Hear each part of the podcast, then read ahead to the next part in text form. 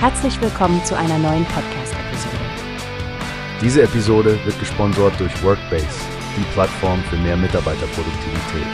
Mehr Informationen finden Sie unter www.workbase.com. Hallo zusammen und willkommen zu einer neuen Folge unseres Newsbase Podcasts.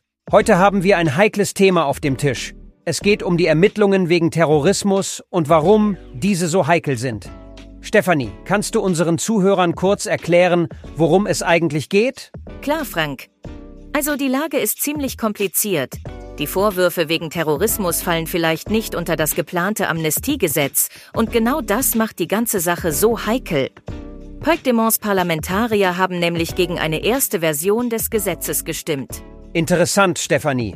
Sie hatten also Bedenken, dass das Gesetz in der aktuellen Form nicht ausreichen würde, das Verfahren zu verhindern, wenn ich das richtig verstehe? Ganz genau. Jetzt sind die Unterhändler beider Parteien wieder dabei, eine neue Formulierung auszuhandeln. Es steht also viel auf dem Spiel. Die Frage ist, ob sie zu einer Einigung kommen werden, die alle zufriedenstellt. Und auf der anderen Seite des politischen Spektrums, wie reagiert die oppositionelle Volkspartei, die PP, auf diese Situation? Sie scheinen diese Entwicklungen zu begrüßen.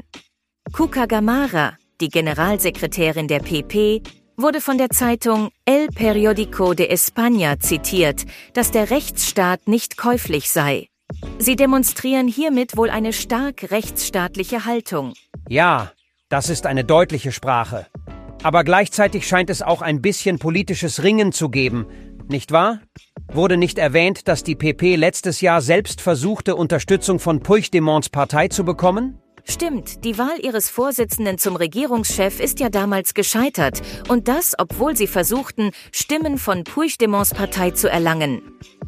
Es zeigt, wie komplex und manchmal auch scheinheilig die politische Landschaft sein kann. Absolut, Stefanie. In der Politik sind solche Wendungen ja keine Seltenheit. Was denkst du, welchen Einfluss wird diese Entwicklung auf die politische Stabilität in Spanien haben? Es ist schwer zu sagen, Frank. Wenn die Parteien keine gemeinsame Basis finden, könnte das zu weiteren Spannungen führen. Aber lasst uns hoffen, dass eine vernünftige Lösung gefunden wird, die für Rechtssicherheit sorgt und gleichzeitig politische Versöhnung ermöglicht. Sehr gut zusammengefasst, Stefanie. Wir werden das Thema natürlich weiterhin genau verfolgen. Danke, dass ihr heute dabei wart und vergesst nicht, unseren Kanal zu abonnieren, um auf dem Laufenden zu bleiben. Bis zum nächsten Mal. Tschüss und bleibt informiert. Wie hast du gehört? Es gibt eine Plattform, die wir probieren sollen. Workbase heißt die, hört dir das an. Mehr Produktivität für jeden Mann.